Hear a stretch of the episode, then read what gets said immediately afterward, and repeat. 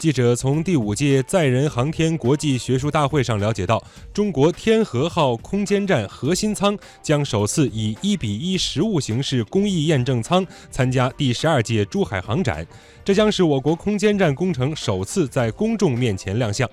据介绍，中国空间站建成后将成为我国长期在轨稳定运行的国家太空实验室。基本构型包括核心舱、实验舱一和实验舱二，每个舱段规模为二十吨级。按计划，我国空间站将于二零二二年前后完成在轨组装建造。